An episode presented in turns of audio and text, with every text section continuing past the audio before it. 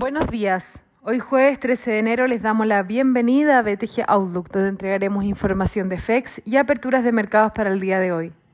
El tipo de cambio abre en 823,50 en línea con el cierre de ayer con los futuros en Estados Unidos levemente positivos, luego de la última lectura de inflación en Estados Unidos y las apuestas para el primer alza de tasa de la FED en marzo.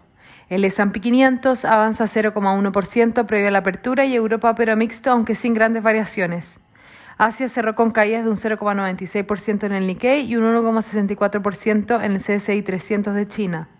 El cobre retrocede 0,7% y el petróleo opera estable, mientras que el dólar a nivel global extiende las caídas de la jornada previa. El dólar index extiende las caídas luego de la mayor baja desde mayo tras publicarse el dato de inflación en Estados Unidos durante la jornada de ayer, que confirma el consenso de que la Fed comenzaría a subir la tasa a partir de marzo y podría hacerlo hasta cuatro veces durante el año.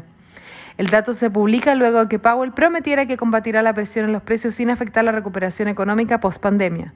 Sin embargo, el dólar se ha visto perjudicado por el aplanamiento de la curva, el cual sugiere que la tasa de interés, una vez finalizado el ajuste del Banco Central, sería menor a lo anteriormente esperado, lo que se ve reflejado en una menor pendiente de la curva de bonos del Tesoro.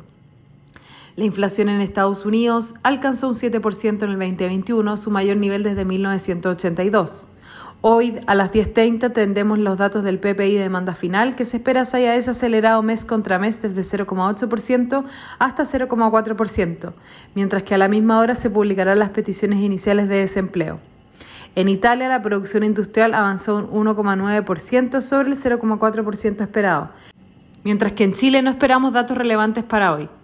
El tipo de cambio opera en 823,50, continuando con la fuerte tendencia a la baja poselecciones presidenciales vista durante el último mes. Técnicamente, 823,50 será un soporte y de romperlo podríamos volver a testear la zona de 821 y luego 818 y finalmente 815 asoma como el soporte más relevante. Al alza las resistencias se encuentran en 825 y luego 828. Muchas gracias por habernos escuchado el día de hoy. Los esperamos mañana en una próxima edición.